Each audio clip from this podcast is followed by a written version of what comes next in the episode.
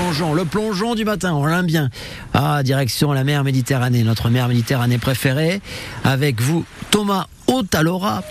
On parle bateau ce matin avec euh, votre invité, capitaine de navire, s'il vous plaît. Bonjour Michel. Bonjour Thomas. On va parler avec vous des maîtres calfa, professionnels de calfatage. Ce mot vient de l'italien calafatare, emprunté à l'arabe, lui-même dérivant du bas latin calefare, chauffer. Il désigne donc ceux dont le métier est de rendre le bateau étanche. Alors on a bien compris, hein, ça concerne principalement les bateaux en bois.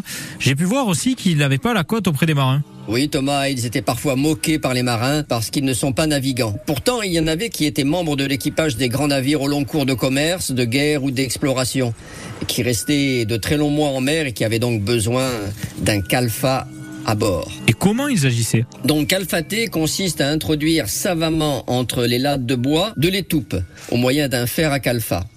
L'étoupe est une sorte de filasse en chanvre goudronnée et le fer à calfa une sorte de burin plus ou moins épais à sa base pour cueillir, c'est-à-dire coincer l'étoupe, puis la bourrer de façon uniforme.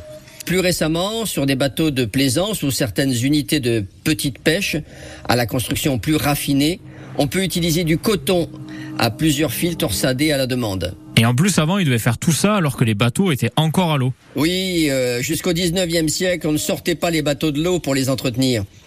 Ils étaient abattus en carène, c'est-à-dire qu'on les allégeait du maximum de leur poids en matériel et en armement. On les couchait sur un flanc avec une machine à caréner, une sorte de ponton flottant muni de portiques en bois et de palans et on les rapprochait le plus possible de la rive.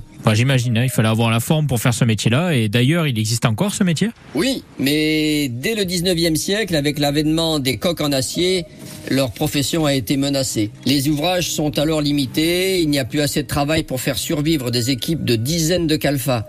Ce sont les charpentiers de marine qui cumuleront bientôt les deux savoir-faire. Désormais, la disparition progressive des coques en bois, avec l'arrivée massive de la construction polyester dans les années 70, a fait du calfa un métier rare. Merci Michel Rosé. Voilà, Michel Rosé, capitaine de navire, spécialiste. Il s'y connaît comme tous les spécialistes qui euh, interviennent dans ce rendez-vous que vous retrouvez chaque matin avant les infos de 7 heures sur France Bleu Héros. Ça s'appelle Bleu Méditerranée. Vous pouvez réécouter euh, les épisodes précédents en allant sur euh, notre site. Vous connaissez l'adresse? www.francebleu.fr. C'est assez simple finalement. Ah tiens, bah